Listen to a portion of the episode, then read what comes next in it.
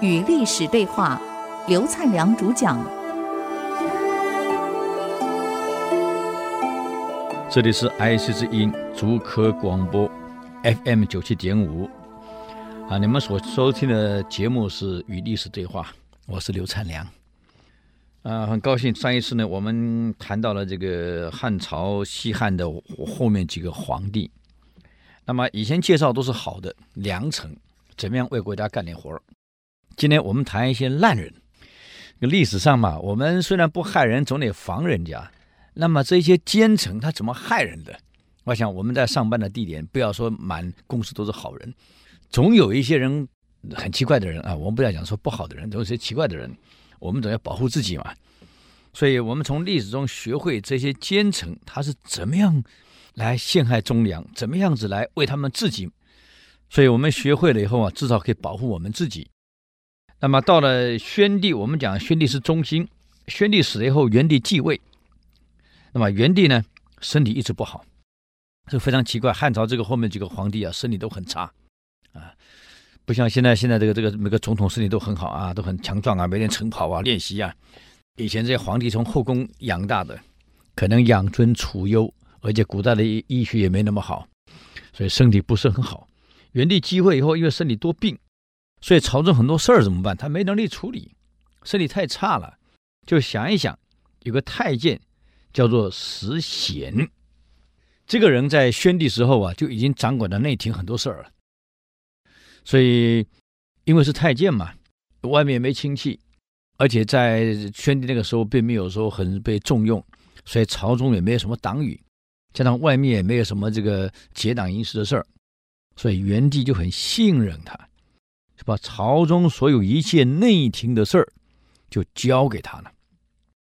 而这个人实际上非常聪明。我们发现所有的这种奸臣啊，都有个共同特征啊：第一，他对主人内心在想什么，他非常清楚，可以掌握得恰到好处；第二，他很会逢迎拍马。绝对让你领导人高高兴兴、快快乐乐，每一句话都让你感到哎呀贴心啊。第三，很会演戏，在你面前绝对表现的忠心耿耿啊。所以人这个人啊，在人前是一套，在人后是另外一个嘴脸。第四，这种人都很聪明，可是聪明不是用在怎么样把组织带向正面发展上。用在怎么样发展自己，对自己最有利。那么你想想看，他发展不是为组织，不是为公司，不是为企业，不是为国家，是为自己。当他为自己的时候，所有阻挡他发展的人怎么办？绝对要铲除。所以这种人都会花很多时间在思考，怎么样把自己的政敌铲掉。而不是把时间跟精力、聪明才智用在我怎么样子帮助这个组织来发展，帮助我们的国家建设。他不是，他想的不是朝廷的问题，是怎么样保护他自己。所有阻挡他的人一定要铲掉。为了这样，下一个他一定要结党营私。很多事儿自己不好提，让他党羽来帮他提出来，那还得演戏说他反对。那么石显上台以后啊，因为具足的这些缺点，也是他的个人的优点啊。事实上，对组织是缺点，把皇上的内心摸得一清二楚。太监嘛，每天陪着皇上，当然清楚。所以汉朝两朝，西汉也好，东汉也好，为什么朝中都是宦官跟外戚在斗？国家是这样被斗垮的，好可惜。石显。是个宦官，那么当时朝中啊有几个人，坦白讲，皇上是很信任的人，像萧望之、周刊、刘更生、金常，还有这个房金，这些人原来都是跟皇上很亲近，而且像这个萧望之等人，还是皇上当年的老师。可是这些人太正直了。为官又正直又清廉，忠君体国，他哪里去想到个人利益？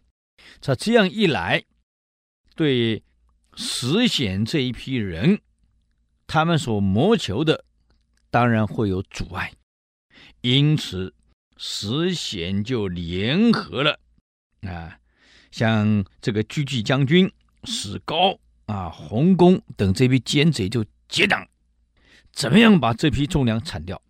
嗯，就开始造谣。然后开始在元帝面前呢，讲这个讲那个，开始咬耳朵了。所以谎话讲一百次就会变成真话呀。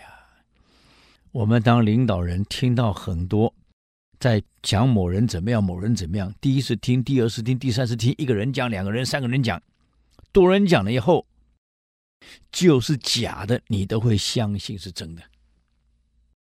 而且他们都很技巧。啊，非常技巧，来铲除这一批人。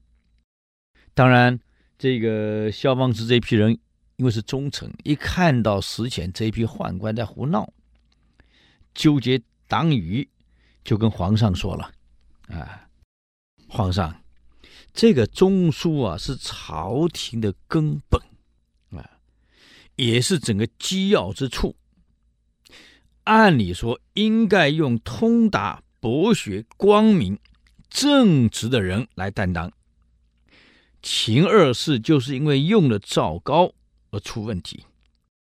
当年也跟你提过啊，像齐桓公为什么垮，也是应用了像这个魏公子啊、树雕、树雕这个太监啊、易牙这批人，把朝政搞乱了，国家垮了。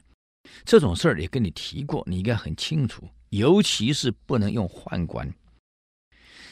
我国的制度已经定得很清楚，君主不敬刑虞，这是明文规定的。君主就领导人不敬刑虞，刑是刑事诉讼的刑，虞是剩余的余，刑虞之人就是被阉割过的宦官，称为刑虞之人。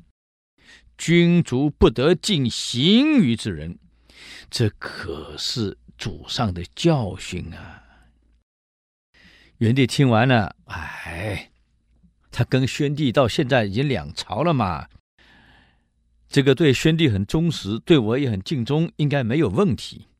可是此话出来以后，石显这一批人开始记恨这个萧望之这些人了。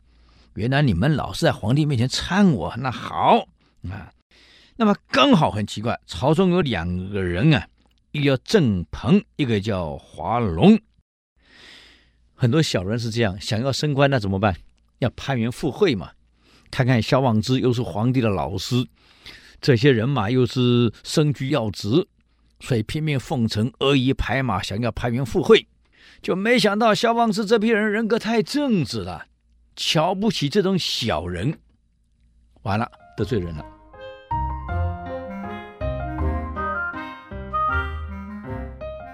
郑鹏跟华龙这两个人啊。怀恨在心，就跑去找石显、洪公，就结为党羽了，就想办法要陷害萧望之。那正好，萧望之曾经想办法把狙击将军史高等这一批人罢免掉，还有劝皇上不要跟外戚太接近。正好这事儿被他抓到把柄了，就故意呢上书给皇上说。啊，萧望之这一批人啊，想办法在离间皇上您跟你的亲人啊，而且他们几个人吃结党羽，拥抱成一团，在朝中陷害忠良。这个奸贼说忠良在陷害忠良啊，这个很有意思啊。这个元帝呢，接到这个奏折以后，就让洪公跟石显去调查。当他们问答萧望之的时候，萧望之回答：“他说权贵外戚奢侈淫乱，疏远跟辞退他们来维护国家的安全与发展，我有什么不对？他们这些人本来就该踢出朝廷。这个事情的调查结果呢，就报告元帝了。嗯，就说了，他们给元帝这样报告啊，说萧望之、周刊、刘更生这批人。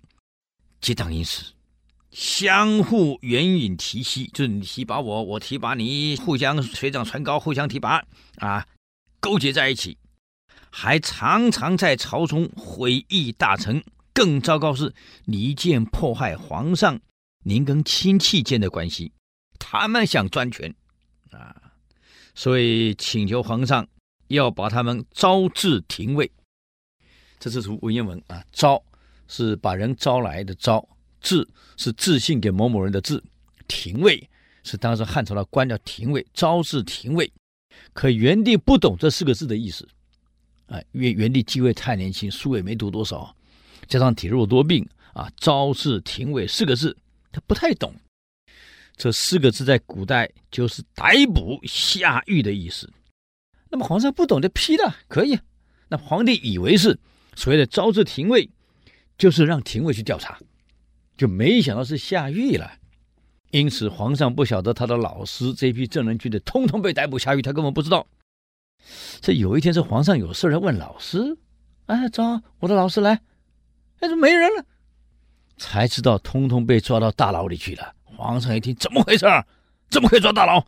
那招致廷尉不是呃让廷尉去调查吗？怎么可以关到牢里去呢？啊，就这样，把洪公石显骂一顿。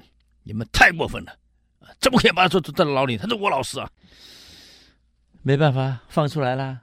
这个石显一看此计不成，就指使史高跟皇帝说：“皇上。”是您是以仁德教化天下的好皇帝呀，啊，啊，您施恩于你的老师是对的。可是你的老师现在犯了案，坐过牢，现在放出来了，你就不应该让他在朝堂中，这是不可以的啊。按照国家规定，不管是九卿大夫，既然犯了案，坐过牢，都应该免职，不能在朝中。他就算你老师，那你也不能这样子啊。皇上，你太仁慈了，啊！哎呀，皇帝就说话了，这样好了，这个萧放之等人过去是我的老师，有恩于我，虽然犯的罪，坐过牢啊，但是他还是我的老师，这样好了，你不能再关他们了，啊，最多就是把官职免掉。另外呢，周刊刘庚生两人。就让他消职为民好了。这一来，周望之就回家了，没事了。啊，虽然不再坐牢，被放出来，可是官也没了。他的儿子呢，中郎将消极看不下去了。这个我父亲一辈子这么努力，怎么搞的？结果是这样的下场，回家了，就上书给皇上，说我父亲真是冤枉。这下麻烦了，这个上书呢？元帝看完以后，就交给有关部门，你去调查一下。这有关部门是谁？还是石显？